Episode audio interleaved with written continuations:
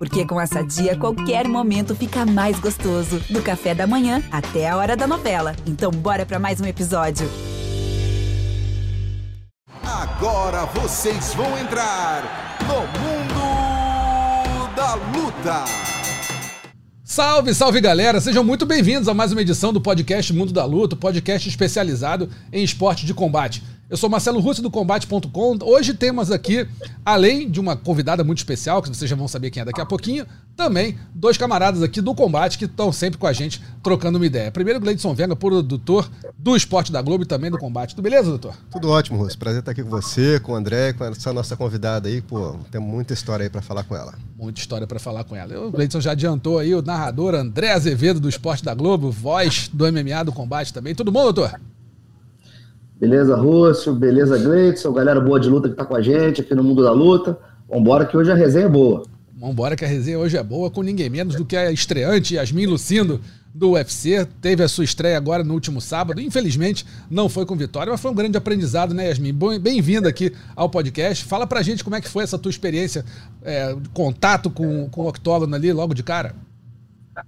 E aí, galera, tudo bem com vocês? Velho, foi uma sensação assim que eu não sei explicar, e principalmente lutar na casa da adversária. Foi, para mim, foi um grande desafio. Além de estrear, uhum. ver aquele público, assim, e ver o, que o público todo era para minha adversária. Foi uma sensação inexplicável, assim. Como é que você, como é que você é, sentiu, assim, o que, que passou pela tua cabeça naquele caminho? É, a passarela, a passarela, o caminho até o octógono, chegar, ou então vê lá de lá de longe o octógono, vai andando, você chega, vê o octógono ali. Como é que que passa na cabeça de um estreante, alguém que não esteve ali ainda? Como é que foi na tua cabeça isso? Na verdade, começou tudo antes da entrada, na verdade. Eu já tentei é, montar o meu psicológico. Eu tentei já é, montar tudo na minha cabeça, já me imaginar e sempre manter o foco, entendeu? Quando eu entrei ali, a minha, a minha entrada, eu fiquei, meu Deus, eu só vou curtir esse momento, eu vou curtir o momento, e mas o foco é ela, o foco é o octógono, o foco é minha adversária. É, vai ter público, mas eu não vou me como é que se fala, me emocionar com o público. Eu vou seguir a minha entrada, curtir a minha música e curtir aquele momento. E foi isso que eu fiz tentei manter a calma e curtir o momento da entrada, tudo direitinho. E, e começou, e eu vi que eu não fiquei tão abalada com aquilo. Eu ah, então vai ser tranquilo, já a entrada já mostrou tudo que eu iria fazer na luta. Vai lá, Glitz. O, Yasmin, é, você já tem pô, bastante experiência no MMA, né, cara? Você, é, hum. O que você viu ali no UFC era mais ou menos o que você esperava, o que você já tinha visto pela televisão, o que você já ouviu de outros lutadores e tudo mais. Eu digo assim, toda semana da luta, né? Porque é bem diferente de um evento nacional, por exemplo, né? Você chega no UFC, tem entrevista, tem questão da pesagem, tem todo o apoio ali do, do staff do evento. Foi muito diferente para você e o que, que você pode falar desses dias aí que antecederam a luta? Véi, a gente sempre imagina, né? Mas foi bem mais do que eu imaginei nos bastidores. Tipo, muita coisa. Eu fiquei, meu Deus do céu, é muita coisa. Mas a estrutura, velho, nem tem comparação. O que realmente foi a semana da, da antes da luta eu ficava olhando, meu Deus, como, como um atleta, quando a gente chega no UFC, a gente vê que realmente a gente está sendo valorizado, está sendo bem tratado. E isso me impressionou bastante, que eu fui muito bem tratada, muito bem tratada. Na verdade, eu fui, eu fui tratada como atleta, né? Sim.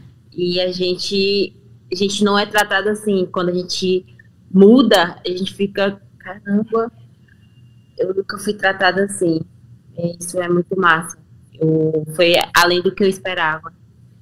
É, e, o Yasmin, e você já reviu sua luta? Você acha que venceu? O que, que você achou? Eu não vi ainda. Não sentei para ver ainda o vídeo, a luta direitinho. Mas muita gente tá falando, né, que eu ganhei e tal. Mas na hora ali eu senti que realmente o primeiro e o terceiro round eu ganhei. até mesmo que eu, eu me impus mais. Eu achei que eu ganhei ali, ali, né? Eu vi, eu questionei, na verdade, o, o resultado, que foi unânime. Eu disse, unânime, velho, para ela. Uhum. Mas eu vou ver, vou, vou estudar direitinho para ver, para tirar minhas conclusões. Você, você falou da, da, da, difer da diferença que é ser tratada como atleta. Explica pra gente um pouco melhor assim, o que, que te chamou mais atenção nesse, nesse aspecto de ser tratada como atleta no UFC? O que, que você teve aí que você não teve nunca e nem esperava ter? A recepção, é, num evento grande, a gente tem uma, gente, eu tive uma recepção. Velho, minha, minha dieta foi toda, quando eu cheguei aqui, já foi toda elaborada, já deram minha comida, deram minha tudo. A água perguntava o que eu precisava, se eu precisava de massagem, se eu precisava tudo, toda uma assistência que um atleta mesmo precisa ter. Eu tive, entendeu? E essa foi a diferença, eu nunca tive isso. É, é cara, o corte de peso é você e você, você e seu treinador. Você nunca é fácil, mas foi mais tem... tranquilo, né? Oi? O corte de peso nunca é fácil, mas aí foi mais tranquilo. Foi mais tranquilo, que a gente teve mais assistência, a gente teve mais material para trabalhar, a gente teve sauna, a gente teve a, a sauna que eles mesmos deram, aquela sauna portátil, né? Que é de portátil. A gente teve tudo. Eles deram sauna, é, um sal para colocar na banheira, deram tudo, tudo, tudo mesmo. E fora a dieta antes, tudo, alimentação, toda uma assistência, médico, médico. Antes, antes mesmo de eu me pesar, de me pesar, eu tive assistência para ver se eu estava bem. Um dia antes, na quinta-feira, eu fui fazer um exame para ver se eu estava bem, se eu estava cortando peso bem. Pra, foi, olhei, olhou meu coração, olhou tudo, velho. Pressão, tudo. Dá vontade de morar aí, né? No, no PI, né, Yami? Ah, demais, velho. Tem comida de graça. Quanto quiser, né? Tá valendo. É, velho, aqui é muito massa. Aqui é muito massa, muito massa mesmo. É outro nível, na verdade, é outro nível. O Yasmin, baseado nessa, nessa primeira experiência que você teve com, no evento, é, e depois da sua luta, você já bateu um papo aí com a sua equipe sobre o que fazer para as próximas? Por exemplo, chegar mais cedo aí para o PI para fazer o finalzinho do camp aí? Alguma mudança que vocês já, já, já pensaram aí para as próximas lutas? Sim, a gente tá é, a gente é, a gente já estava esquematizando isso de ficar aqui essa semana no PI já para isso mesmo, para a gente ajeitar minha dieta, minha preparação física, que aqui a galera é bem mais experiente, né? a galera já, é, já dá com, com atleta de alto nível. Já a gente aproveitou isso. Eu estou aqui fazendo isso, estou é, sendo acompanhada por nutricionista, preparador físico, tudo. Já para mim, com tudo feito para o Brasil. A gente, essa semana a gente está aqui só para isso mesmo, para elaborar e para mim na próxima luta ainda mais forte, né? Principalmente que eu tô descendo, eu desci de categoria, que eu estava na categoria acima, que era 57 quilos. Uhum. Yasmin, fala pra gente como é que foi conhecer a Leoa, Amanda Nunes. Gente, foi resenha, foi resenha. Eu sou muito tímida, então eu fiquei assim, vergonha de falar com ela. Eu falo, ah, achei que você não gostava de mim e tal. Sendo que eu sou fã dela, velho. A gente resenhou muito, muito. Para mim foi uma realização do meu sonho. É, minha ídola é uma pessoa que eu admiro muito. E agora que eu vou admirar mais ainda, saber que ela é uma pessoa também normal, minha gente, do povo. Isso foi muito massa, velho. E Dona White, conta pra gente aí como é que foi o papo com, com o patrão. Eita, todo mundo é curioso, velho. Foi um rumo de mensagens saber o que o Dano White falou pra mim. É, ele tava empolgado lá, parecia empolgadão lá. Conta pra gente. Foi, ele falou que gostou demais da luta. Ele falou que, que a gente surpreendeu ele, na verdade, porque a gente é estreante, né? A Sim. nossa luta foi como se fosse uma luta estreante. A gente foi no card no card principal. Já rolou várias polêmica por conta disso, né? É. Que duas estreantes no card principal, que é que a gente, a gente mostrou que a gente merecia estar ali. E quando ele, quando eu desci, ele falou isso, que gostou da luta, que logo, logo em breve eu, eu estaria de volta, que a vitória não veio, mas, mas eu posso me, é, me considerar vitoriosa, que eu fiz uma bela luta. Foi muito massa, velho. Ele elogiou muito, muito, muito mesmo. Só faltou aquele bonuzinho no fim, né? É, quase, viu? Fui na trave. Ô Yasmin, você teve né, esse destaque que você falou agora do, de lutar já no card principal. Mas aqui no Brasil também você teve um destaque também na, na sua matéria que passou no Esporte Espetacular, né? Como é que foi aquela ocasião ali, a repercussão que teve, de contar um pouco da sua história aí para milhões de pessoas? Foi, na verdade, aquela matéria a gente fez no começo do ano, ela uhum. demorou, foi tudo no tempo certo, na verdade. E eu já contava com a repercussão já, mas eu não contava com o contrato do AC, né? E dois dias depois eu, eu já veio o contrato. Então, para mim foi muito massa, velho. Quando eu olhei assim minha história, eles, eles fizeram bem demais, bem, bem, bem. Eu fiquei, meu Deus do céu. Eles, aquela, aquela entrevista ali foi realmente aconteceu, contou o que passou na minha vida mesmo. Foi bem real. Yasmin, você é de que cidade mesmo? Eu sou do Ceará. Ceará. Qual cidade? Sou de Fortaleza, Fortaleza na comunidade né? de Fortaleza, que é Genibaú. Certo. certo. E lá você deve ser já um pouco conhecida. Depois desse boom do esporte espetacular, da, da sua estreia no UFC, você foi entregar quentinha lá, do, as quentinhas da sua mãe lá, o pessoal vai começar a pedir foto contigo, querer autógrafo, né? Como é, como é que é isso? Como é que vai ser isso aí, hein? Ah, vai ser a mesma coisa, cara. Eu gosto, é uma parada que eu gosto. Eu gosto de ficar com a galera, eu gosto de. Eu entregava quentinha, eu gostava de entregar quentinha, ajudar minha mãe, para mim, eu estava ajudando ela. E hoje também não vai ser diferente. É, a diferença é que agora eu ganhei um nome, né? É. Consegui o que eu tanto queria, que era mostrar a história da minha mãe, a minha história. E não mudou nada, velho. A gente, se for precisar para me entregar quentinha lá, eu vou entregar de boaça. e vou entregar, que é massa. É isso. Quem vê a Yasmin tem 20 anos, né, Yasmin? Garota ainda, isso. já com 18 lutas, assim, com esse sorrisão no, no rosto aí. Não imagina que a Yasmin passou muita dificuldade, né? Quem viu a matéria do Esporte Espetacular sabe, mas quem, para quem não tenha visto, Yasmin teve muita dificuldade, passou por né, violência doméstica, enfim, teve que defender a mãe dela, ralou pra caramba. Enfim, muita coisa difícil, né, Yasmin? É. Sim. Que conselho você pode dar para as pessoas que tenham vivenciado isso e até para que filhos que tenham de repente testemunhado alguma, algum episódio desse, o que, que, que, que você pode falar para eles, como você, como você testemunhou, né? O que, que você pode falar para esse pessoal com base na sua experiência de vida, que agora você está muito bem, né? Quer dizer, agora você conseguiu vencer, né? É um conselho, criem voz, falem mesmo, porque eu falei essa história já tempos depois é, a gente sente vergonha do que aconteceu na vida, mas criem voz, falem, é, lutem mesmo, vão atrás, e principalmente as mulheres que sofrem por isso, têm, vergonha, não sintam vergonha, vão, denunciem, vão atrás, é, falem para as pessoas que vocês confiam o que vocês estão passando, porque primeiro, antes da agressão, vem, a, vem o psicológico, né? E o psicológico a gente fica bastante abalado. Mas passem por cima de, disso e desabafem, velho. Desabafem, criem voz, falem mesmo. É, é assim que começa a reagir, né, Yasmin? Isso. A gente começa. Às vezes a gente fica com vergonha e acha que a gente não vai ser.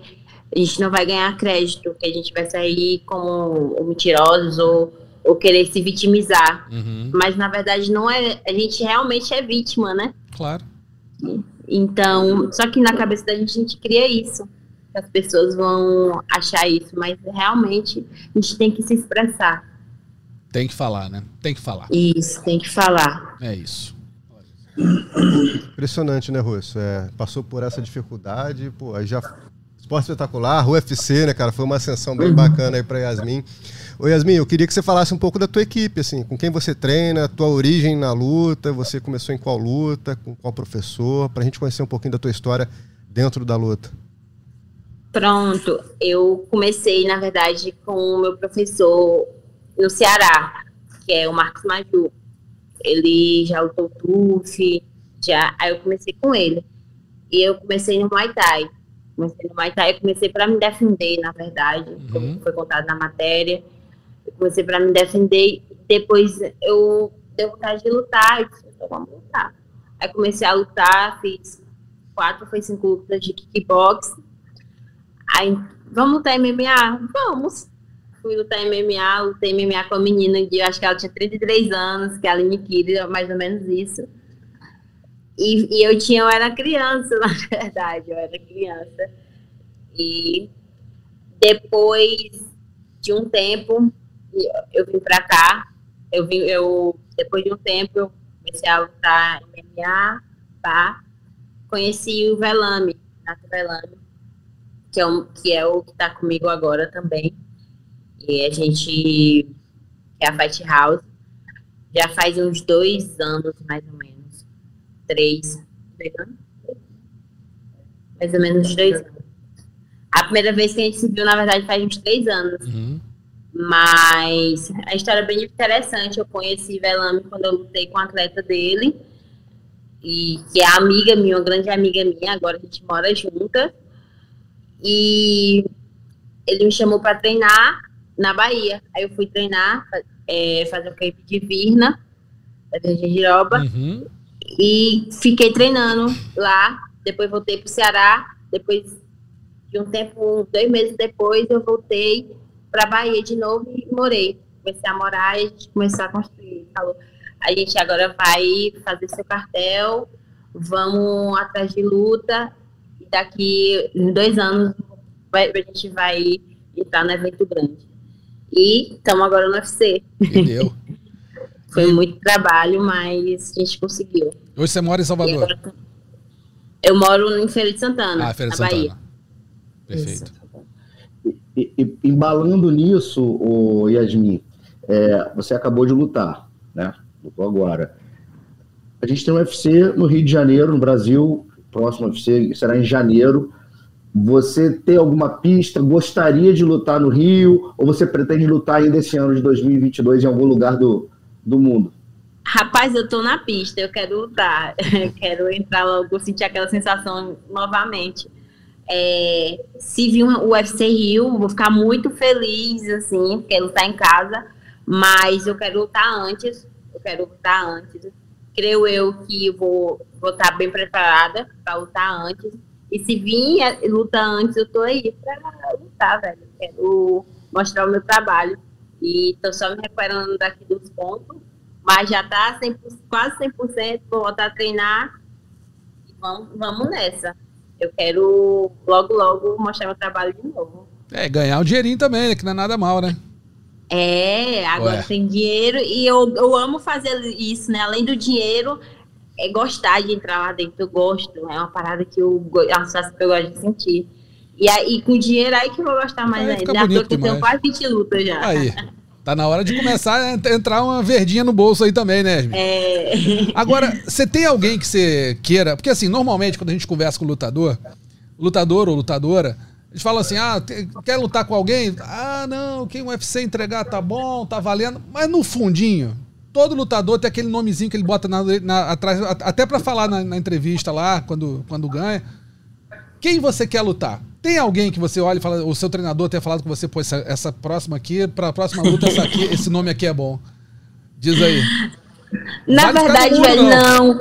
Não, na verdade, não. Eu nunca escolhi atleta, eu nunca escolhi, tipo assim, eu nunca tive assim, eu vou lutar com aquela menina, eu quero. Não eu sempre fui assim, se vir, bora, eu vou, tô nessa, tô dentro, vamos. Eu nunca escolhi atleta e não vai ser agora que eu vou escolher. É, mas não é então... escolher não, é pensar assim, falar, pô, essa, eu acho que essa atleta aqui pode ser uma boa para mim, tem um estilo que casa, essa luta aqui é boa para mim. Não é escolher adversário, não é isso, mas assim, tem Nada, um nome que velho, você pensa? Que... Tem não? Não, não, o que vier, eu sou, sou muito assim, o que vier vai casar o jogo. Se não casar, eu vou treinar pra, pra casar. certo e casar absoluta. Então não tenho, eu não tenho. Realmente, eu não tenho. O que vier aí, eu vou cair para dentro. Entendi. e eu tô muito determinada. Eu quero chegar, respeitar o processo, mas eu quero chegar primeiro no ranking, quero fazer o meu nome. Então, o que vier, eu vou, vou dar o meu melhor e vou sair com a vitória. Aí, quem sabe, estamos falando aqui com a futura Leoa, né? A Leoa, a Leoa original tá lá, já no, né, na, na carreira, é. já né, na, na, parte final da carreira, tá ali já com a vida estabelecida, vários cinturões. Quem sabe a gente não tá falando aqui com a próxima Leoa brasileira.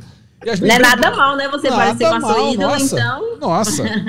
Esse sempre foi seu ídolo mesmo, Armanda, Yasmin? Sim, sim, sim. Tem algum foi. outro? Tenho, tem um também, Virna, Virna Gendiroba. Que é lá de pertinho, de, é, é de Serrinha, né?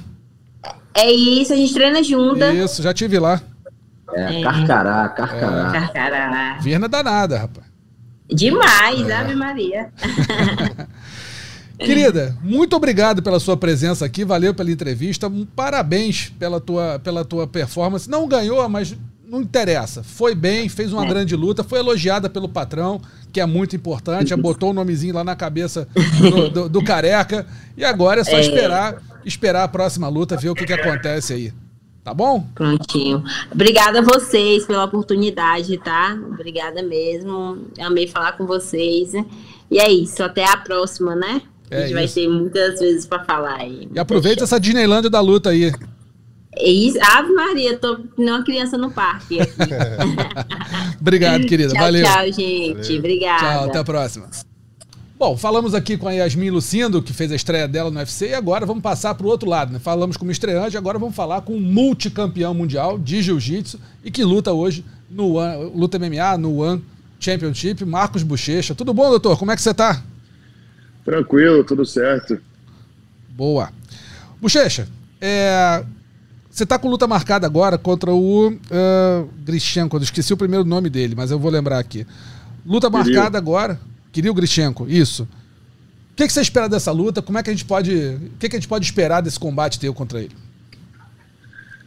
Ah, eu, eu. Vai ser a primeira vez que eu vou lutar contra um grappler, né? Um wrestler. Então. Ah, presumo que ele está treinando bastante para não ser derrubado e para manter a luta em pé. Mas. Claro que meu objetivo é sempre usar, usar o jiu-jitsu, mas se eu não conseguir derrubar, eu também estou preparado para lutar uns 15 minutos em pé se eu precisar. E então é isso, mas claro, se puder usar o jiu-jitsu, eu consigo fazer as coisas ficarem melhores para mim, né? Bochecha, pô, prazer falar contigo aí mais uma vez. É... Tá falando aí dessa questão de ser um wrestler, né, cara? É, uma, é...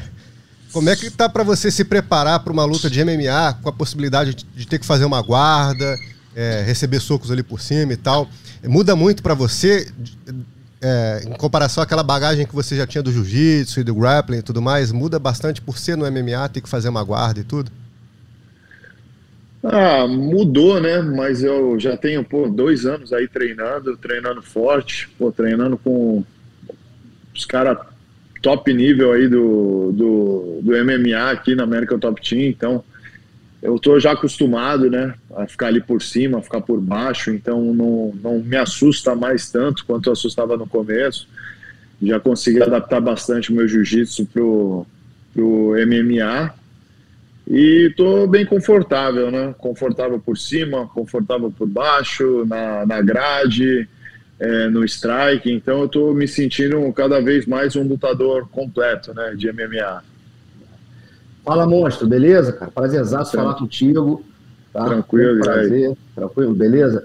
Cara, é o seguinte, é, eu quero pegar esse gancho aí, cara. É, inclusive, você foi tema até de resenha lá na, na, academia, depois do treino, a gente ficou conversando, depois da última luta que você venceu. É, do quão você tá à vontade, cara, em pé. Assusta um pouco a gente ver um cara do jiu-jitsu com uma tranquilidade, assim, para se aproximar, bater e tudo. É, Bochecha, apesar dessa tranquilidade, fala pra gente, talvez, qual foi a parte mais difícil de todo, de toda essa, essa esse treinamento, esse tempo e até agora no MMA? O que foi mais, mais punk para você para se adaptar nesse novo esporte? É, então, foi, eu acho que o, muita gente falou do soco, né, que lutador de jiu-jitsu não, não gosto de levar soco, acho que nenhum lutador gosta, né? Mas eu acho que o que mais é, que eu senti mesmo foi o a transição, né? O mix ali de tudo, né? Tá fazendo wrestling, né? conseguiu botar para baixo, tá fazendo jiu-jitsu, daqui a pouco o cara empurra, levanta, tem que trocar de novo. Então, no começo, isso era muito difícil para mim, porque consumia muito do meu gás ali, cansava muito, então, pô, fazia muita força para derrubar, derrubava, o cara levantava, então a frustração era grande, né? Mas, claro, no começo, né? Como eu falei, pô, desde o, acho que 2020 foi quando eu vim para para cá, comecei a treinar 100% isso, então hoje em dia não, hoje em dia eu já me sinto bem melhor, né? E como vocês falaram, por cima, por baixo, então agora eu tô me sentindo completo. Pô, hoje foi meu último sparring, fiz três rounds praticamente em pé, né, com, é, com o Pezão, com o Marcos Rogério, que é um dos caras que mais me ajuda aqui. Então, os coaches têm me botado em situações para sair mesmo da zona de conforto, né? Então, eu estou ficando bem à vontade e, pô, tem muito companheiro de treino aqui bom.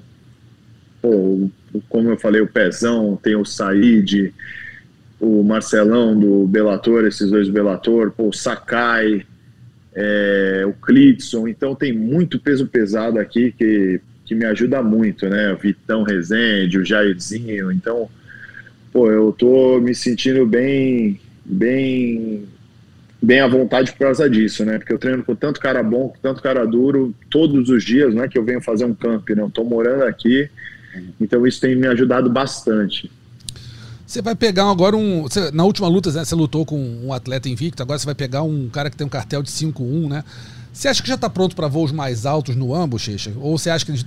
Eu não acredito que esteja te jogando na fogueira, mas já está. Você está sentindo cada vez mais pronto para voos mais altos, para ser, de repente, uma das caras do evento, que é um dos maiores eventos do mundo. Para quem não conhece, o One é um monstro na Ásia, né? Tem milhões e milhões e milhões de espectadores em toda a Ásia. Você pega. Só, se for pegar só a China, você tem qualquer, é, sei lá, é, festa de, família na China tem 100 mil. Então, assim, você pega um público gigantesco.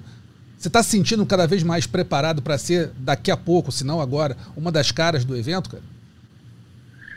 Ah, eu vivo um, um dia de cada vez, né, um passo de cada vez. É... Tô, tô treinando, tô evoluindo, tô melhorando a cada dia. E não é algo que passa na minha cabeça, assim, né? Uhum. Como ser a cara do evento ou coisa assim. Eu só, só quero lutar, só quero melhorar e com certeza eu acho que esses voos mais altos, como você falou, vão vir naturalmente, né? Então eu tenho, tenho que fazer o que eu sei, que é ir lá, lutar, conseguir bons resultados, conseguir ficar mais à vontade cada vez cada vez mais me sentindo ali à vontade no, dentro do, do cage. E eu acho que o resto vai acontecer naturalmente, né? Mas eu tô, tô me sentindo muito bem na organização também. É, vai ser a minha quarta luta, né? Então é a quarta dele também, né? Do, do meu adversário. Uhum. Então, apesar dele ser um cara aí que já lutou pelo cinturão, eu vejo que a gente tem uma experiência parecida, né? Então, não é eu estar tá lutando com um cara com 20, 30 lutas, Sim. né? O, o Bochecha, talvez, né, você não. É, você está chegando lá nessa questão de ser o grande protagonista do ano, essa, esse, essa cara do ano, como o Russo aqui falou, mas com certeza do jiu-jitsu, pô, a gente não tem nem o que falar, né, cara? Quando, quando você luta, mobiliza toda a comunidade da luta, pô, todo mundo na academia fala da tua luta antes e depois e tal. Como é que tem sido para você essa repercussão ali na, principalmente nas redes sociais, né, que é onde você sente mais ali o calor da galera, quando na tua reta final, quando anuncia a luta, depois que você ganha, como é que tem, se, tem sido esse apoio da, da, de toda a galera da luta para você, principalmente do jiu-jitsu? Pô, graças a Deus eu sou um cara que a galera, pô, sempre me deu bastante suporte, né? Desde quando eu lutava jiu-jitsu e claro que muita gente achou que eu a maioria gostou, né, quando eu falei que ia pro MMA, mas muita gente, recebi muitas críticas falando que eu não tinha que ir, que, que né, devia continuar lutando jiu-jitsu, mas eu não tinha mais motivação nenhuma para lutar jiu-jitsu, não tinha mais, é, não fazia mais sentido para mim ir para academia, treinar para tentar ganhar mais um título mundial. Então, mas acho que depois que a galera viu que não, eu não queria estar lá indo fazer um teste ou indo lá para ver qual é que é. Todo mundo viu que eu tava, tô, que eu vesti 100% a camisa, né? Que eu queria realmente lutar MMA. Então, pô, foi uma mudança grande. Me mudei para um estado, pô, me mudei, me saí da Califórnia, onde eu estava lá 10 anos. Então, realmente vesti a camisa e acho que da primeira luta já viram que realmente eu estava querendo aquilo, né? Então, depois disso, eu recebi o suporte 100% de todo mundo. Pô, graças a Deus a galera me manda muita mensagem, pô, desejando aí que eu continue representando, né, o jiu-jitsu no MMA. Todo mundo ainda me vê como, como jiu-jitsu, né, dentro do cage. Eu acho que isso é muito bom e realmente é o que eu quero, né? Eu não quero me tornar um, um cara que vou lá e vou esquecer o que, eu, que foi a minha arte a vida inteira. Claro que tem que ser um lutador completo, mas eu nunca vou esquecer que o meu carro-chefe é o jiu-jitsu, que é o meu forte, por isso que eu treino todos os dias aqui, eu treino luta agarrada, treino no chão, porque eu não quero perder isso, né? A minha maior característica e espero que, que isso é, vire a minha marca registrada, né? Como, claro, no jiu-jitsu, me tornei um campeão por causa do meu jogo ali, agressivo, explosivo, aquele, aquele giro, então eu pretendo colocar as mesmas características no MMA, né? Claro, mas para isso precisa saber um o básico de se sentir confortável em todas as outras áreas também, né? Na mão, no chute. Por isso que precisa ser completo, né? Aproveita o embalo então, Bochecha. Faz pra gente aí um top 5 de, dos atletas que melhor aplicam jiu-jitsu no MMA. Pode se colocar na lista também, se você quiser. É. Não, vamos lá. Acho que o primeiro pô, é o Demian Maia, né? Eu acho que o Demian foi o número um aí que eu sempre gostei muito de assistir. Ah, assim, de surpresa é difícil falar, mas o, o Charles do Bronx, né, que eu pô, gosto de ver muito que ele ficou muito confiante na mão, mas assim que ele sente que o cara ali balançou, ele já aplica ali bem o, o jiu-jitsu, né, e consegue muita, não é à toa que é o maior finalizador, né, da, da história do, do, do UFC. É... Pô, o Durinho também aplica muito bem, né? Com certeza o Rodolfo, quando cai numa posição boa. Ah... E agora sim, tô, vou esquecer muito o nome, mas eu acho que não podia ficar fora dessa lista o Minotauro, né? Então, que é o que pô, me incentivou para mim é o melhor peso pesado da história. Então acho que esses são os top 5 aí na minha opinião, ou na minha opinião, né? Show de bola. Ô, ô Bochecha, tem uma, uma história que eu, eu sempre quis perguntar para você, porque a gente já ouve, né? Tem muita lenda, né, Gleison, no, no mundo da luta e, e, e, de academias e tudo. E tem uma história, a, a sua chegada, quando você foi levado até a, a AKA, e aí, é, você, a gente estava conversando sobre isso outro dia, né, Gleitson? Que o, o Bochecha, você foi para a AKA e aí é, parece que o pessoal, não sei, não vou dizer que tirou uma onda contigo, mas o pessoal tava querendo te provar, não sei o quê, você parece que. Me conta essa história, a tua chegada lá na AKA, depois você voltou e aí escovou todo mundo. Teve uma história dessa? Teve, não teve? Foi, foi. Foi que, pô, o Leandrinho, né, que uhum. era o técnico de, de jiu-jitsu lá da galera, sempre falou muito bem de mim, né? Então, falava pro DC, falava pro Caim, pro Luke, não, que o moleque é bom, que o moleque é bom, que o moleque é bom, que o moleque vai vir aí. E era 2013 eu queria treinar o wrestling com eles, né? Então, pô, os caras convenceram, eu acabei indo para lá para treinar com eles. E no primeiro dia eu, eu lembro que, pô, foi, fizeram uma casinha, né? Eu cheguei lá, fiz os dois primeiros treinos com o Luke e, pô, foi difícil demais, né? O cara tava, pô, no, no auge dele ali. Então eu já, pô, primeira vez chegando numa academia, já saí morto dos dois rolas. Depois eu fiz um rola com, com o DC, ele veio de luva, né? Então achei meio estranho. E, pô, quando eu tava conseguindo uma posição boa, ele batia, né? Então aquilo ali eu não tava acostumado, não tava esperando. Então, pô, eu tava conseguindo quase uma raspagem. Ele, pô, me dava um soco, eu largava tudo, não tava esperando para aquilo.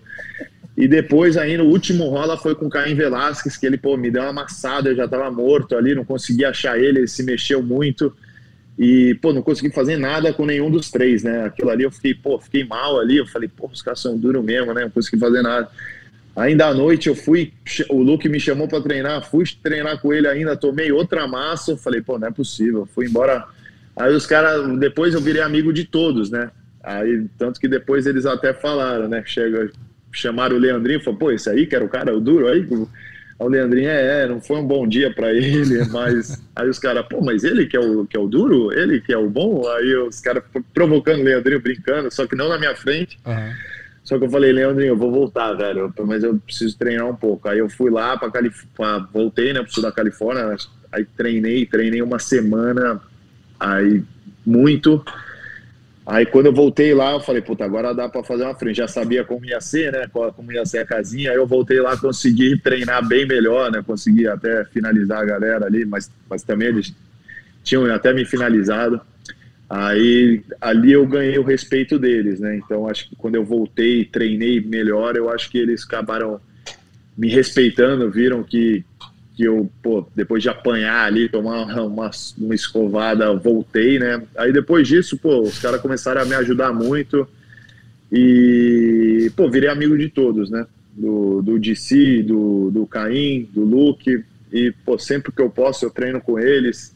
Quando eu falei que ia, quando eu decidi que eu ia é, fazer MMA 100%, foi naquela luta do, do Miotite com a última do Miotite com o DC, eu até fui lá na casa do DC, o campo estava sendo feito lá, então pô, treinei com eles ali.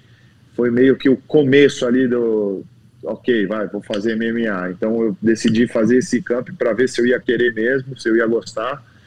Então, essa foi a minha história aí com a galera da AKA lá. Então, eu ia fazer alguns campos lá, ia treinar o wrestling e treinar o jiu-jitsu, mas a primeira impressão ali foi, foi foi diferente, porque, pô, achei que ia treinar bem, acabei tomando um, um amasso ali dos caras.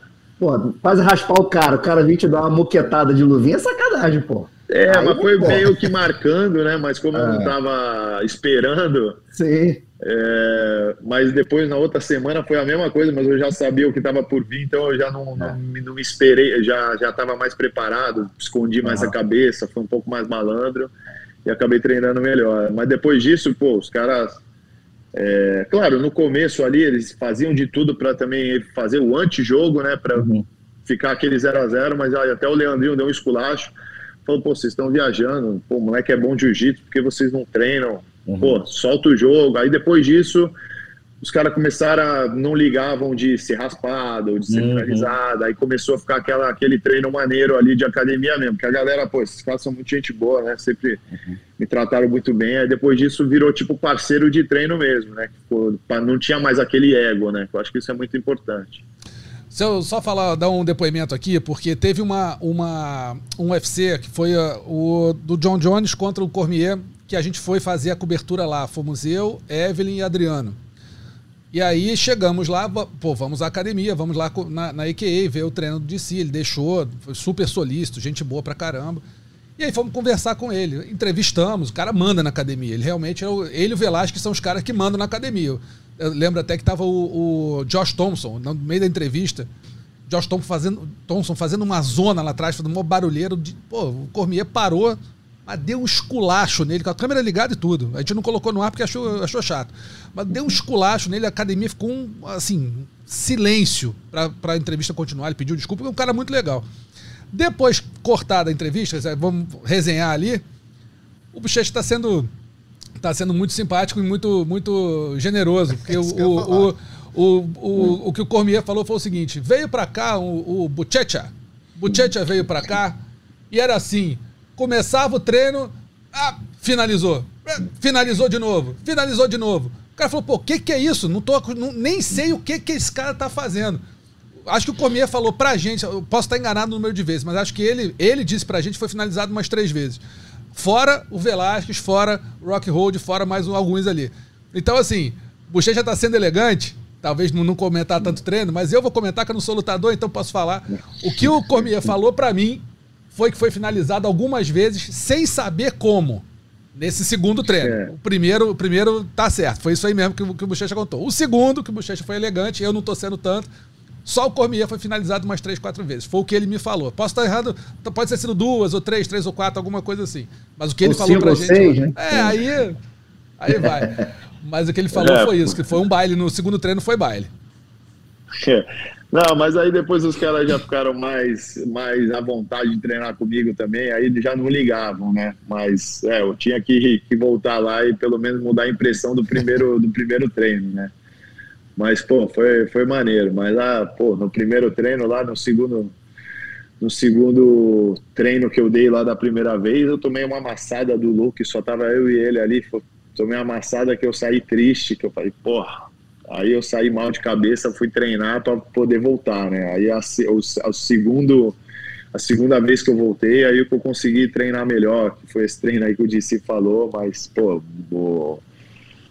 como eu falei, né? Acho que depois que eles ficaram mais à vontade ali, aí melhorou tudo, né? A coisa Senão, fluiu aquele mais, né? treino. Né? É, porque também já viram que, pô, eu tava ali, já, já me viam mais como um, como um teammate, né? Não só um, um cara que tá indo ali querer testar, né? Querer se testar. Acontece muito isso, né, Bochecha? Às vezes chega alguém na academia, vai pegar, sei lá, pega o Cormier, que é um cara, pô, conceituado pra caramba. Pega o Velasquez, que na época tava voando. Querer tirar uma onda, os caras também não vão dar molezinha logo de cara. Né? Ah, não, não, mas acho que isso é normal, né? Academia, é. qualquer academia tem aquele bom e velho confere. É. Então não foi diferente, né? Pô, é... Eu sempre, quando eu comecei, eu, eu não fiz nenhum sparring com, com o DC, né? Porque ele tava, pô, treinando com o Miotite, pô, ele nem perdia tempo ali treinando, fazendo sparring comigo, mas lógico que o wrestling ali eu fazia, o jiu-jitsu eu fazia com ele ali um pouco também, né? Mas o sparring eu não fiz nenhum. Fiz alguns sparrings na Ruca ali no começo, mas eu lembro que a galera falava, pô, começa aí. É... Aí eu falava, não, vou sem caneleira. Eu não, pô, nunca tinha feito uma aula de Muay Thai, né? Tinha feito só algumas manoplas ali, então, pô, não tinha noção nenhuma, né? Só para mim era tentar botar para baixo e usar o jiu-jitsu. Então eu nem usava caneleira para não atrapalhar na hora do grappling. Aí eu lembro que eu treinei um pouco e o primeiro sparring que eu fiz de falar, não, vai ter que fazer, botar tudo, caneleira, é... capacete, capacete, tudo, foi contra o Verdun. Aí que eu Nossa. vi o que que era, o que que era um sparring de MMA de verdade, porque eu sabia que eu não ia botar para baixo, né, tão fácil. E eu tava de caneleira, tava de luva e capacete, então ali eu senti, eu falei, cara, o bagulho é sério. Aí deu pra sentir o que, que era um sparring de verdade. Sparring com Verdun não é brincadeira, não. Não, mas pô, o Verdun é meu, pô, meu, meu brother, né? Então, Sim. mas ele, pô, não, não aliviou ali para ver qual que era, né? Para ver se eu realmente era algo que para ver, né? Vou fazer o teste aqui com o moleque. Pô, mas foi, acho que o primeiro sparring de MMA foi com ele mesmo. Ele já não era campeão mais, né, Bochecha? Ou ainda era? Não, foi um pouco depois da luta dele com o Gustafsson. Foi ah, tá, agora. Tá, então, né? É, então já foi depois. Foi depois dele perder o cinturão. Porque é diferente é. você pegar um campeão mundial, né, cara? Pegar o cara que foi campeão, peso pesado, treinado. É, é, é um nível muito, muito diferente, né, cara? Ah, é, com certeza, né? Mas, pô, eu Cara, eu tive a oportunidade de treinar com o Caim, né? Tive a oportunidade de treinar com o DC, com, com o Verdun, com, com o Cigano, né? Que eu treino muito também, porque a gente treina aqui junto. Então, pô, graças a Deus eu tive oportunidade, ah, pô, com, com o Minotauro, né? Eu nunca fiz é, sparring com o Minotauro, mas, pô, só de poder treinar jiu-jitsu ali, de ter o contato ali com essas lendas, pô, foi oportunidades, foram oportunidades únicas, né, para mim, né? Então, pô, eu aproveitei cada momento ali, cada palavra que, que eles falavam, que cada toque. Então, eu acho que isso foi muito importante. Não tive muita sorte, né? Vamos dizer assim, de poder ter dividido o tatame ali com esses caras. É. E vo você começou a treinar MMA 2020, né, para competição, mas já se fala bem antes de você estrear no MMA. Já se falava, sei lá, desde 2015, 16, né, Bochecha? Que rolava esse papo que você ia migrar, né? Demorou um pouco, né? É, então, na verdade, o meu plano era, pô, era depois do Mundial de 2015 já aí, né? Então, que eu 2015 eu queria lutar o Mundial, né? Pretendia ganhar, lutar o DCC e depois já ir para o MMA. Mas aconteceu que eu pô, estourei meu joelho e mudou muito os planos, né? Então, aí já não já não queria mais lutar MMA, eu já queria só recuperar meu joelho e tentar lutar mais um campeonato de jiu-jitsu. Pô, e acabou que eu ganhei, pô, 16, 17, 18. ah, e acho que 19 também. Aí foi embalando, fui ficando mais à vontade, meu jiu-jitsu foi melhorando, eu achei que não era hora de sair, quando eu vi eu estava perto do décimo título, nunca foi minha, nunca almejei like, é, passar, quebrar recorde de ninguém, mas quando eu vi, pô, eu tava com oito títulos, eu falei, pô, se eu ganhar mais dois, eu empato, né, ficou com dez, aí quando eu vi, falei, ah, dá para ir, dá para ir um pouco mais, pô, lutei bem, aí deu para ganhar o décimo primeiro, quando eu vi, décimo segundo, décimo terceiro, eu falei, ah, agora chega. Mundial. Faltou dedo pra botar anel, né? É, vai ter 20, né?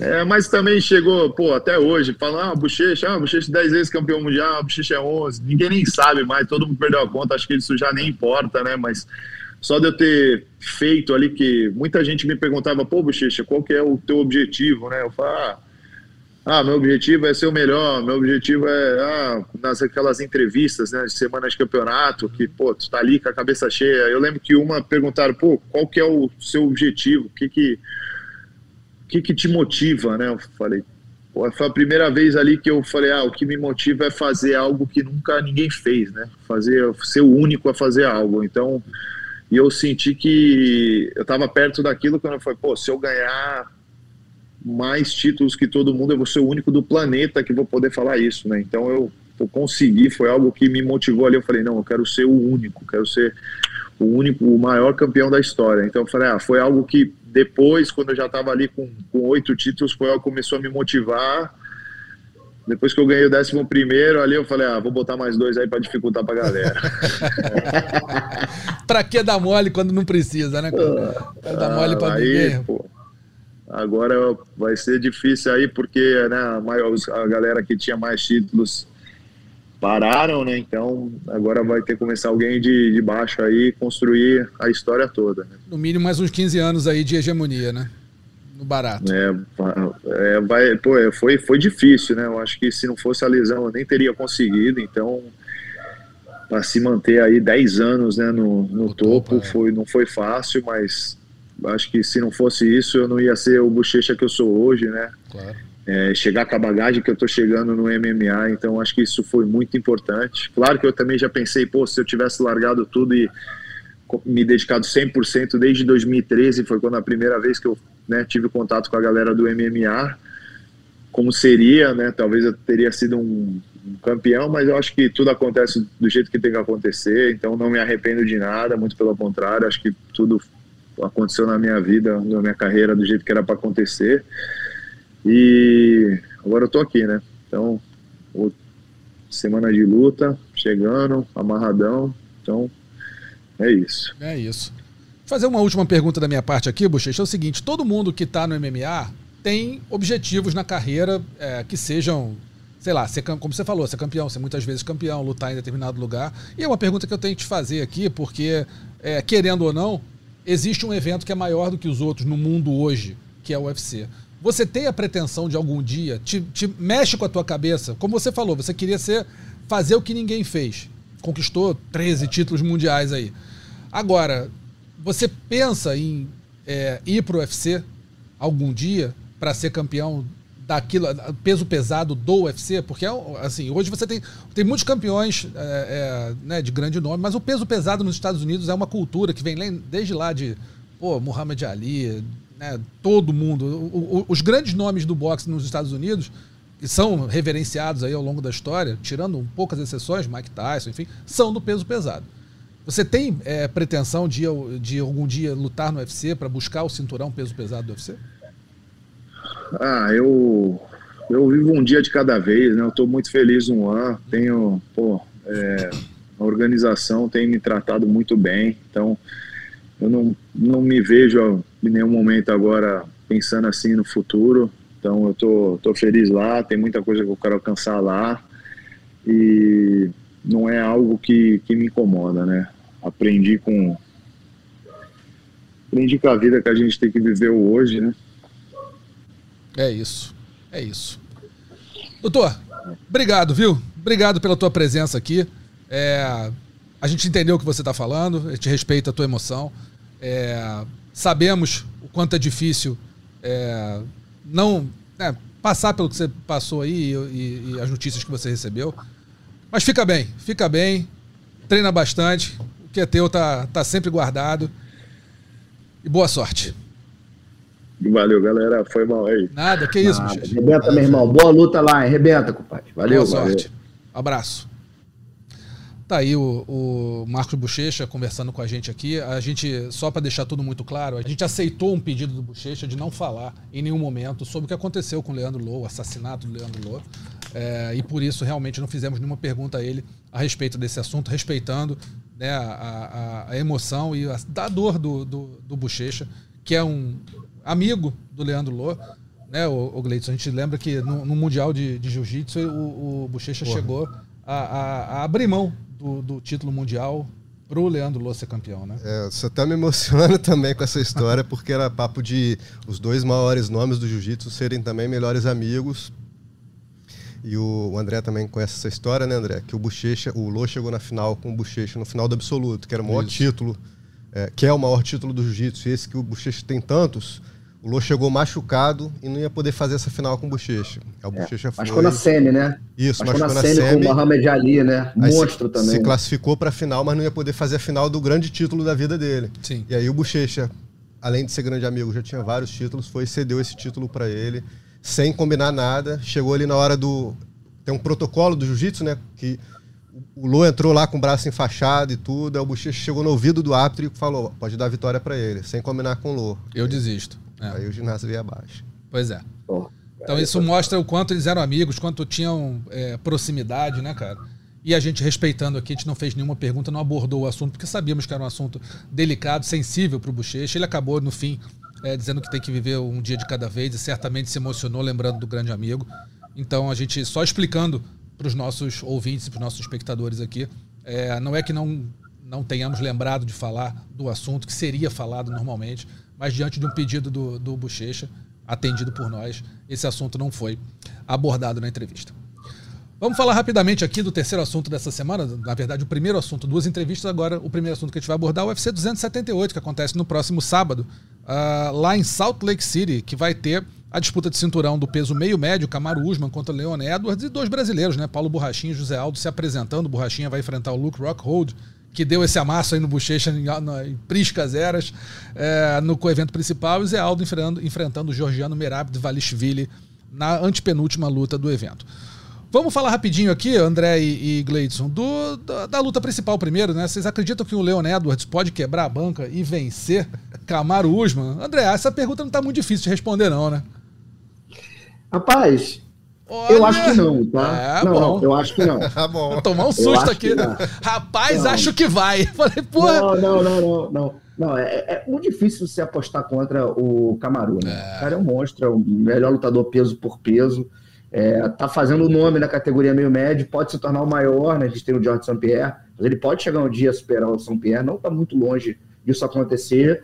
O Edwards é um cara muito bom, bom em pé, já perdeu pro Camaru, diga-se de passagem, né? O Camaru virou 100% wrestler contra ele, botou para baixo, amassou. Eu acho que esse é- seria o caminho de menor resistência. Cara, eu acho que pode dar Leon Edwards, claro que pode. Fechou a grade ali, a porrada come, pode sim. Uhum. Se o Camaru se colocar em posições perigosas para ele, né? Quiser trocar muito, de forma muito franca ali com o Edwards. Agora, se ele for um cara, tem gente que é pragmático que é, de usar aquele jab fabuloso dele, se precisar botar para baixo, botar, eu acho que não dá pro Edwards não, que é bom lutador, mas assim, nos últimos tempos venceu quem? Venceu o Nate Dias, né? Empatou ali com o, o, o Belal Muhammad. Não tem vitórias muito expressivas, mas é o cara que tá, tá chegando no auge aí, se não tiver no auge, né? 30 anos de idade. Pode complicar pro, pro Camaro, mas eu acho, acho muito difícil. É, eu acho que, cara, assim, só, eu, eu acho que o Camaro só perde essa luta se ele não respeitar o Edwards, se quiser fa- fazer brincadeira. Se quiser brincar com o cara, e não é o perfil dele, né, Gleison? É um cara É. que respeita, que lu- leva a luta muito a sério. O André falou exatamente esse ponto, que eu concordo muito. Assim, o Usman, se for preciso, faz o feijão com arroz É. e nunca sai muito da tática. Pô, ele, ele, ele fez lutas é, onde a promoção dos combates é, exigiam é, formar assim, grandes rivalidades, né? Com o Masvidal, com o Covington, com o próprio Durinho, que era um ex-parceiro de treinos. Então, assim, todas as lutas que poderiam mexer com o emocional dele, não mexeu. Então, ele é um cara que tem a mente muito trabalhada para isso. Então, assim, dificilmente eu acredito que ele vá sair da linha de, de estratégia dele para se emocionar no combate ali e, e, tentar fazer alguma coisa que ele não faça diariamente. Ele, ele faça nas lutas, né? E ele fazendo é favorito absoluto é, contra o Edwards, contra qualquer outro da categoria. Talvez um Shimaev da vida possa complicar um pouco o jogo dele, mas ainda tem uma estrada ali para percorrer. Mas o Usman assim, é dominante com sobras, para falar a verdade. É, eu acho que hoje o Usman, é o próximo é, tópico aqui que a gente vai falar, se ele é o melhor peso por peso da atualidade. Eu tenho uma certa dúvida. Essa dúvida se chama Charles do Bronx, não é só o campeão que se chama Charles do Bronx, não essa dúvida sobre quem é o número um do mundo para mim também, peso por peso. É, pode ser o Charles do Bronx, mas o Usman tá ali. Né? Eu, tá entre os três melhores. É que o Usman é mais dominante, né, Russo? Ele é o muito Charles dominante. ganha, dando aquele show dele, finalizando todo mundo, nocauteando e tudo, mas ele ele passa, dá um pouco mais de susto na torcida. O Usman não dá, cara. O Usman é assustador. Cara, eu vou falar assim. para você o seguinte: o Usman é assustador. Eu acho que o Usman é dominante pra caramba. Só que quando a gente vê, por exemplo, a gente vê as lutas do Charles, ele até estava aqui com a gente um, um outro, uma outra edição do Mundo da Luta, e aí eu perguntei para ele, Charles, é, esse negócio de tomar muito knockdown, estratégia, né? Ele riu assim, não falou nem que sim nem que não, mas me pareceu que sim pelo seguinte, ele quer puxar todo mundo pro chão, não adianta.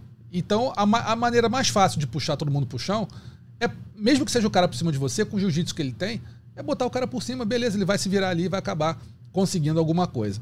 É, eu acho que o Charles não toma esses knockdowns todos todo mundo fala. eu acho que não. Pela, pela reação dele, me pareceu que não. Eu acho que é muito. Pode ter um ou outro, claro que tomou, mas assim, o Usman também tomou contra o Durinho e fez lutadura com alguns caras. Eu acho que os dois estão ali num nível acima até do Volkanovski. O Volkanovski é um cara que é muito dominante, é um coração absurdo, mas acho que estão um passinho ali acima do Volkanovski. Mas eu acho que é pertinente você falar, né, André, que o Usman é o número um, é o, peso, o número um peso por peso. Dá para falar isso tranquilamente. Não sei se com, cravar com total certeza, mas o, o Usman tá ali né, primeiro ou segundo do, do, do, peso por peso. É, cara, eu cravo com total certeza. Eu uhum. cravo porque ele vai para sexta defesa de cinturão, uhum. entendeu, Rússio? Eu acho que isso faz muita diferença. É um cara que tá, ele tem 18 vitórias seguidas na carreira. Ele perdeu lá atrás em 2013, quando ele era peso médio ainda. Quer dizer, nos 77 quilos, o cara tá invicto. Né? E tá fazendo o que tá fazendo com todo mundo, do jeito que faz, dominante, do jeito que é. é eu acho que é um cara que vai fazer história já faz história, eu acho que vai fazer mais história ainda. Já está começando a. Não nas performances, mas de idade, o cara com 36 anos, daqui a pouco ele pode começar já a mostrar um pouquinho o desgaste do tempo. Não mostrou isso ainda, é um cara que fisicamente é privilegiado, é um atleta, luta cinco rounds com qualquer um, no mesmo ritmo, impressionante o gasto que o cara tem, a força física. É, é um é peso é médio lutando de 7-7. Dependendo do que acontecer na categoria de cima, pode subir para o médio e fazer ainda mais história. Então, por isso que eu cravo. Eu acho que são, são alguns dados. Cara, o Charles, não tem que falar do Charles. É um monstro. Mas ainda não tem as cinco defesas que o Camaro tem. Não tem a dominância que o Camaro tem. Uhum. Então, eu acho que pode se tornar? Claro que pode. Mas hoje, eu não tenho dúvida nenhuma que ele é o, o número um peso por peso. Entendi. Você acha que concorda, Gleison? Ele é o número um? Ex exatamente nesse ponto que o André levantou. É uhum. muita história em luta grande, né? Fazendo, né? É, por mais que algumas lutas sejam repetidas e tal, mas é, o que ele vem fazendo realmente é impressionante. Não sei se de repente o John Jones voltando, ganhando uma ou duas, ele passe logo pela história que tem no evento. De é repente aquilo. o Charles se, se defendendo. campeão peso pesado, ganhar do. do... Mas no, o momento, sem, enganou, dúvida, sem dúvida alguma, o momento é do Osman. É. O momento é dele. Eu acho que o Charles tem. Eu, eu, o meu argumento muito. Eu argumento Mas agora o mais empolgante, o Charles é muito mais, né? Sim, não, o Usman em muitas lutas foi bem amarrão, mas o resultado tá aí, né? É. A gente vai Tirando a luta com o Masvidal e com o Durinho, acho que nenhuma outra ele foi tão bem. Assim com o Covington ele foi bem, mas foi uma luta né, de laicar e tudo. Mas eu acho que o, o, o meu argumento com, pelo Charles é só que o Charles ele, ele não vou dizer que ele varreu a categoria, mas ele quase varreu a categoria inteira. Faltou o Khabib, cara. Mas o, o Usman, tá, Usman tá voltando, tá repetindo, Sim, tanto que ele tá. varreu. Pois é, pois é. Já zerou, tá é. zerando. Tá de novo. É que o Charles, o Charles entretém mais, né? O Camaru é. não, não, entretém tanto. Mas o que, o que eu, isso que eu, isso é um, esse é um ponto que eu acho genial dele, cara.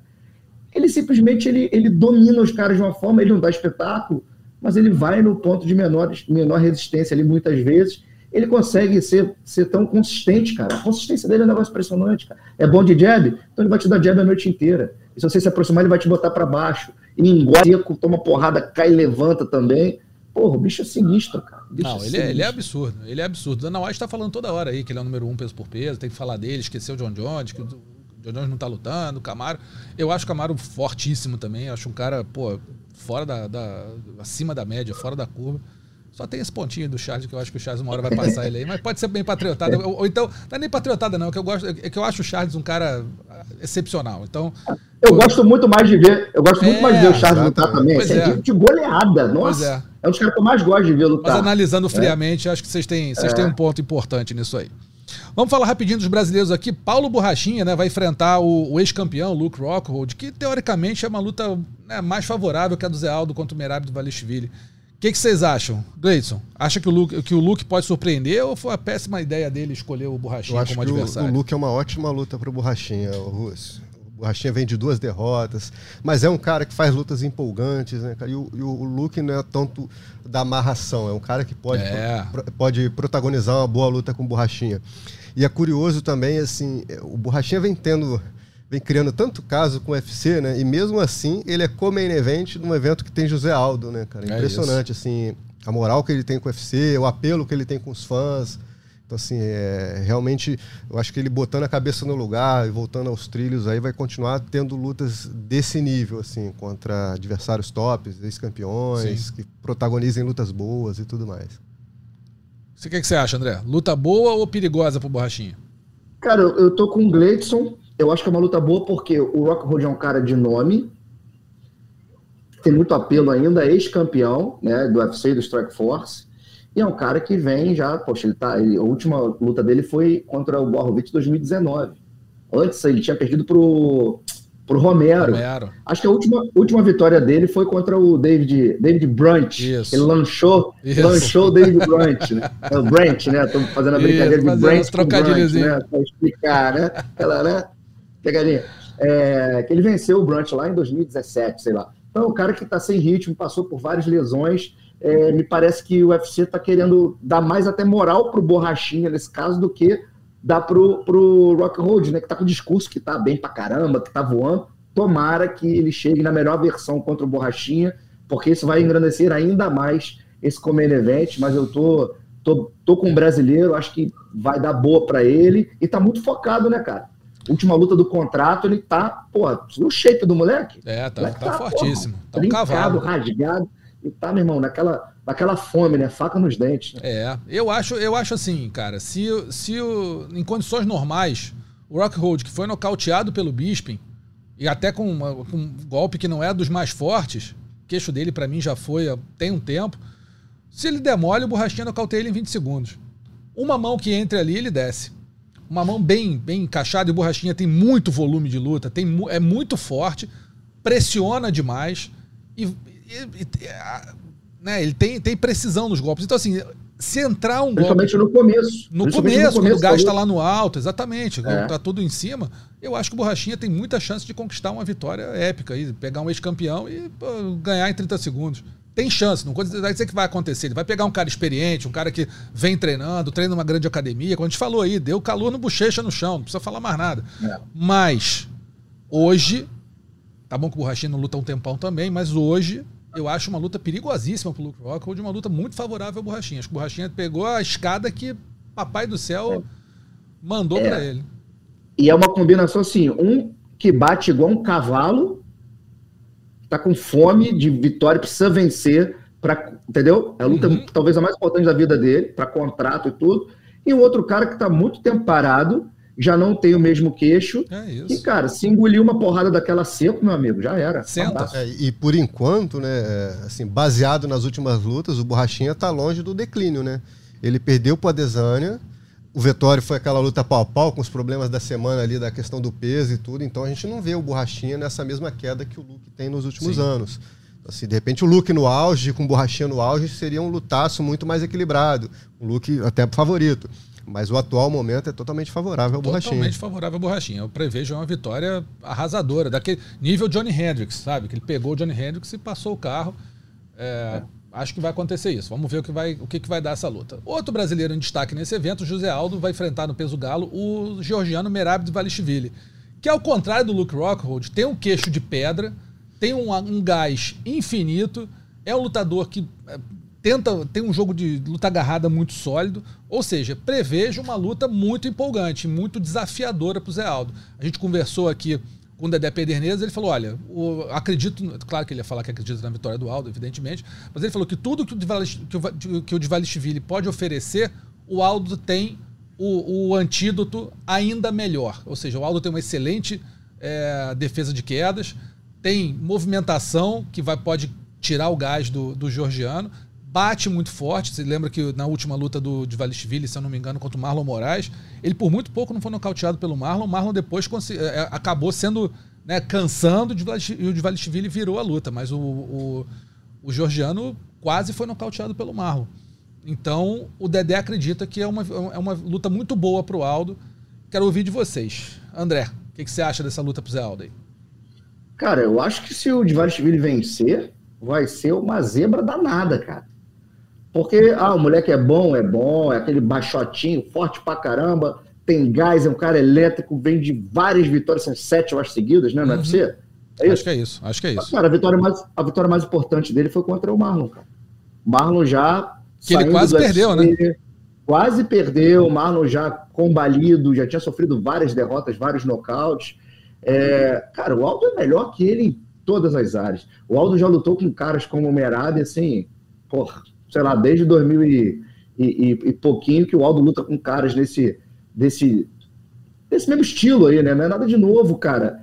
Pô, assim, eu acho que é. Ah, estão dando como missão difícil. Pro... Não acho, não, cara. Não acho, não. Claro, não tem missão fácil ali, né? A gente tá falando de dois tópicos, claro. né? Uma competição de alto nível. Não tô querendo desfazer do Merab de jeito nenhum, mas eu não vejo o Merab um quebra-cabeças desse pro Aldo ter que resolver. O Aldo tá voando, cara. Tá muito bem de 61. E outra coisa, tá? Ele tá muito motivado, cara. É. Ele tá nesse sprint final para ser campeão peso galo. O cara já conquistou tudo que ele tinha que conquistar. Em todos os sentidos. Financeiro, de carreira, de família. O, último tiro dele é pro cinturão. E, então eu acho que, pô, o Merab que se cuide, cara. Porque o Aldo vai com aquela, aquela vontade de arrancar a cabeça. Concorda, Gleison? Concordo, eu acho que é exatamente esse o ponto, né? Porque é, ele não apresenta nada que o Aldo não tenha visto né, na carreira, né? É. Até nas lutas mais recentes, lutas por títulos e tudo mais. Então, precisar ficar em pé, o Aldo vai ficar. Eu acho que o Aldo vai defender, pode defender bem as quedas. E aí pode moendo o Merab ali nas pernas, né? Com chutes. Eu acho que o, a grande encrenca é o Aldo para o Merab, né? É o inverso, né? Eu até vi algumas questões de de favoritismo. O Merab é um pouquinho favorito em relação a essa luta, e eu, assim como o André, eu também não entendo. Tá na hora de assim, ganhar dinheiro, né? Tá, não dá para entender é. por que, o Aldo não é um favorito para uma luta dessa. Porque aquela questão de adaptação ao peso galo já passou. O Aldo já fez três boas, tem, vem de três boas vitórias nessa categoria. Então, tá, assim como o eu falei do Borrachinha, também está longe de aparentar algum declínio é. e está nesse tiro aí de, de buscar o cinturão. Ele está uma vitória né, de uma luta por título. Que é uma motivação sim. melhor do que essa. O Aldo, que sempre foi um cara profissional, a gente nunca viu o Aldo lutando fora de forma, por exemplo, né? Então, assim, é um baita lutador e está em ótima forma, assim. Eu não vejo o porquê dele não ser o favorito para esse combate. É, eu acho. É. Fala, fala, André. Fala, André. Só, só dar um dado uhum. aqui, até passar a bola para você, Rússio. Eu estou olhando aqui, eu abri aqui por acaso o Sherdog do Merab. Ele tem 14 vitórias. Né? O cara nocauteou 3, finalizou 1 e tem 10 decisões. É. Então é um cara que vai querer fazer aquele jogo encardido com o Aldo.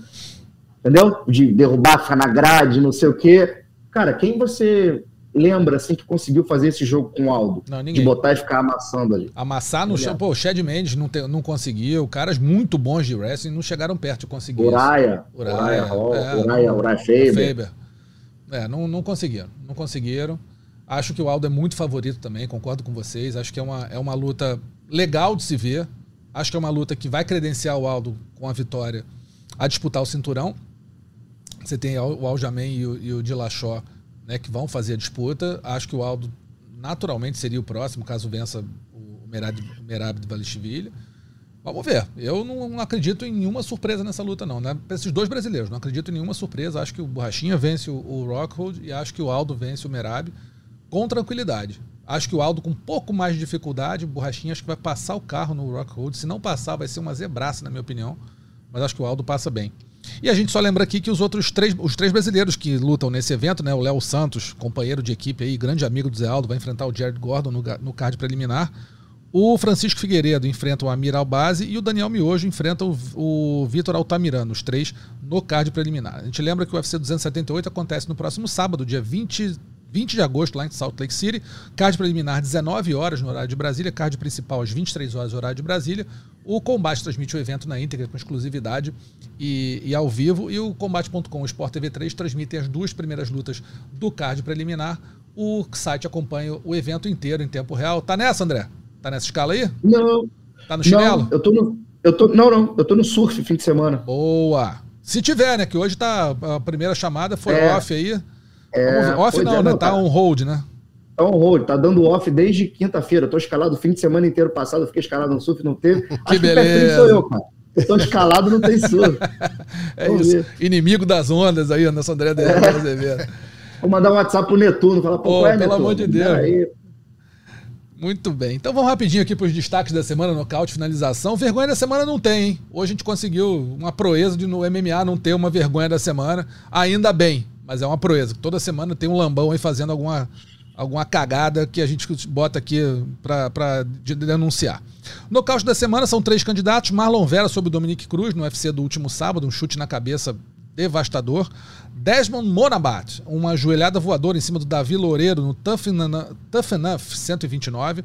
Ou Goit Yamauchi, um uppercut em cima do Neyman Grace no, no Bellator 284. A gente lembra sempre que todos esses candidatos aqui vão estar lá na nota do combate.com. Você pode ver os vídeos, pode concordar ou discordar da nossa eleição aqui. Vai lá, Gleidson, nocaute da semana. Fiquei em dúvida, hein, Russo? É, né? Tava em dúvida entre o Goit e o Desmond, mas essa joelhada voadora dele no Tough Enough foi, foi mortal ali, né? E é o jeito que o Davi Loureiro caiu foi feio é, demais, né? Exatamente. Né? Apagou a, em pegou, pé. A, a, a cena foi plástica e o é. nocaute foi daqueles também. É, daquele cirúrgico. André. Cara, eu vou no do, do Vera, cara. É, do né? Tito Vera. Eu vou por conta da, da situação toda, né? Até o Combate publicou hoje uma tirinha lá do, do post, mais aspas, do Vera, né? E há duas semanas antes da luta, o treinador mandou um print da última luta do Dominique, agora não lembro quem foi, o Pedro Munhoz, uhum. chutando o corpo do Dominique e o Dominique abaixando. Só mandou esse print e não falou nada. Chegou na hora da luta, naquele momento o treinador dele falou assim: ó, é agora, joga a perna esquerda. E ele jogou, só que em vez de jogar no corpo, ele jogou na cabeça, quebrou o nariz do, do Dominator, que estava bem na luta. Esse moleque tá no momento dele, né, cara? Não sei se vai ser ah. campeão. Mas, pô, moleque, moleque bom, cara, guerreiraço. Eu então, achei um grande pelo, pelo, pelo, feito, pelo feito, eu, eu dou pro, pro Tito. É, eu vou contigo, Marlon Vera também. Eu vou, acho que o Desmond Monabat merece é, muito, muito destaque aí. A joelhada voadora é muito bacana em cima do Davi Loureiro. Mas assim, temos níveis nesse jogo, né? O Marlon Vera nocauteou um ex-campeão, um cara pô, histórico no peso galo, é, que é o Dominique Cruz, quebrando o nariz do, do, do, do americano. E assim, um golpe que ele já vem aí patenteando, né? Que o Frank Edgar já, já sofreu com ele. Agora o Dominique é, Cruz, o cara tá é. fazendo, tá fazendo bonito aí, né? Tá fazendo bonito nesse golpe aí, tá sendo um golpe muito perigoso, muito útil para ele nas lutas dele. Então tá aí o Marlon Vera, nocaute da semana. Tem uma história bacaninha do Marlon Vera, que ele tem uma filha que tem é, uma, uma, uma deficiência, e ele vem, ele, ele declarou que todas as bolsas dele e também, na verdade, todos os prêmios que ele ganha é, e parte das bolsas ele foi juntando para conseguir custear a, a, uma cirurgia para a filhinha dele. E agora a filhinha dele tá, tá bem, conseguiu até, até foi a luta, no, no, ver a luta dele contra o, o Dominique Cruz. Então achei bacana essa, essa, essa, essa forma de, dele, dele lidar com a família dele, um, um jeito muito bacana de ser um pai, paizão, o Marlon Vera aí. Então, nocaute da semana para o Marlon Vera em cima do Dominique Cruz. Finalização da semana. Ah, só falando aqui, o, do, o nocaute do Goit Yamaguchi sobre o Neyman Grace, também um baita do nocaute. O Goit não é só o maior finalizador do Bellator, mostrou também que tem condições de nocautear. Nocauteou um lutador duríssimo, que é o Neyman Grace, com um uppercut duro também, bem encaixado. O Neyman que é treinado pelo Rafael Cordeiro, ou seja, não é nenhum bobo uhum. na luta em pé. Então aí também os parabéns ao Goit Yamauchi. Finalização e o Goit, apesar do nome, Apesar do nome é brasileiro, né? É brasileiro, é brasileiro. Acho que é. ele, ele, ele, ele nasceu no Brasil, foi criado no Japão, ele nasceu no Japão, foi criado no Brasil. Tem, tem uma história dessa, mas é, não é não? Ele, é, ele É, nasceu no Paraná eu mesmo? acho que é brasileiro, É? é. é, só- Ah, eu tinha eu lido acho, coisa. não sei, não sei, não sei. Mas assim, eu conheço o Goit como do Paraná, ele, o É, irmão dele. tá ali. Inclusive a Renatinha, Renatinha Aimoré, que trabalhou com a gente, foi repórter do combate, Sim, casou com o irmão casou do, com o irmão dele, Osama, é, né? É casada, é, É, tem filhinho, tem tudo, filhinho. é, é. É. Lá do Sul. Então tá aí. O Goit Amaúcho sendo citado aqui, mas o nocaute da semana, Marlon Vera. Finalização da semana, temos também três candidatos: o Gerald Mirchart, uma guil- guilhotina em cima, do, em cima do Bruno Blindado no UFC do último sábado. Eduardo Penho, uma Kimura com as pernas sobre o Tig Vigil no Tough Enough 129. Esse eventinho Rendeu, né? rendeu, né? E o Sharban, Sharban Al- Al-Hassov mata leão em pé sobre o Mikhail Doroshenko no Eagle UFC 49. Agora vamos começar com o André aí. Finalização da semana, doutor. Cara, vou nessa do moleque do Tough Enough aí, que mura com as pernas, pô. A guilhotina, eu vou por eliminação, inclusive. A guilhotina do meu chat, o, o Bruno já estava praticamente batido ali, já tinha levado uma né, porradaço ali no queixo. O, o Mata-Leão em pé. Não é nada, de, nada demais, né, né Gleidson? Mata-Leãozinho em pé ali, pá. Aproveitou, viu o Gogó, pegou. Agora, uma Kimura com as pernas, meu camarada. Essa eu nunca nem treinei, cara. Já treinou essa aí, Gleidson? Rapaz, o que mais me impressionou foi a sagacidade dele, André. Que ele ficou buscando É. posição, buscando posição. O vídeo da que a gente vai botar, inclusive, na nota do, do site, dura uns dois minutos, né, cara? Eu fiquei assistindo o vídeo e falei, agora vai. Aí não, aí Não o cara ia, saía. é. Aí ia, ia, ia. Foi lá na quinta, sexta tentativa que ele pegou. Então, assim. é, Muito eu vou recurso. exatamente nesse ponto que o André falou, mas a sagacidade para chegar na posição. Então, assim, realmente o cara deu um show ali. É, pra mim também, Eduardo Penha, não tem nem o que discutir. A, a preparação do- da, da finalização, a- a- as possibilidades que ele criou ao longo da luta de finalizar de tudo que é jeito, né? Pôde, pe- pegou as costas, tentou não sei o quê, tentou não sei o quê, no fim fez uma Kimura com, a, com as pernas. Então, assim, Isso lembrava Minotauro nos velhos tempos, cara. O Bochecha falou do Minotauro. Uhum. Uma luta que mais me marcou, uma luta assim que me marcou muito do Minotauro lá atrás no Pride foi contra o Enson Inoue. Não sei se vocês vão Sim, lembrar dessa claro, luta. Que ele ficou tentando posição, posição até pegar, assim, tentou umas seis diferentes. O Enson Inoue era muito bom no chão. Então ele tentava uma, Enson Inoue saía. Ele tentava outra, Enson Inoue saía. Eu lembro muito de um clipe que a gente que, que rodava naquela época das posições até o Minotauro pegar. Aí eu lembrei dessa posição aí que o cara foi é, sem parar até chegar lá na posição. Os caras gostam de falar, os americanos gostam de bater no peito e falar do chain wrestling, né? Que é o wrestling em cadeia. Isso. Esse é o chain jitsu, né, cara? É, É. o chain jitsu. é isso. Exatamente. É isso. Foi muito bem o Eduardo Penha, então, finalização da semana pra ele em cima do Tig Vigil no Tough Enough 129. Como não temos vergonha da semana, meus amigos, vamos encerrando por aqui a essa edição do, do, do Mundo da Luta. Lembrando o seguinte, rapidinho aqui, deixa eu só conferir. Mas essa é a edição número 198 do Mundo da Luta. Daqui a duas edições, edição 200. Vamos tentar preparar um negócio especial para todo mundo. Vamos ver se vai dar certo. Mas tem que comemorar aí 200 edições do nosso É, podcast. Octógono, octógono amarelo aí. No É isso, né? é isso. O UFC 200, é, pô, mundo da luta dando 200. spoiler pô. é, calma. De repente veio todo mundo de amarelo aqui, né? É. Não, amarelo nunca. amigo. Amarelo, é amarelar jamais. Vamos na calma aqui. Boa. Pessoal, quero agradecer muito a presença de vocês, Gleidson, André. Valeu, hein? Valeu. Lúcio. Foi um prazer, cara. Andrezão, obrigado, hein? Valeu, galera. Tamo juntos. Valeu. Eu te lembro que o podcast Mundo da Luta está disponível lá no combate.com. Você pode clicar e ouvir essa edição, não só essa, como todas as outras da nossa história aí. E também é, nos principais agregadores de podcast do mundo, ge.globo barra podcast, que tem não só o Mundo da Luta, mas todos os podcasts do Grupo Globo, o Spotify, Google Podcasts, Apple Podcasts e Pocket Casts. A produção e o roteiro desse episódio são do Adriano Albuquerque e edição da Maria Clara Alencar. Tá bom? Grande abraço para todo mundo. Até semana que vem. Valeu! Finalizado. Semana que vem tem mais Mundo da Luta.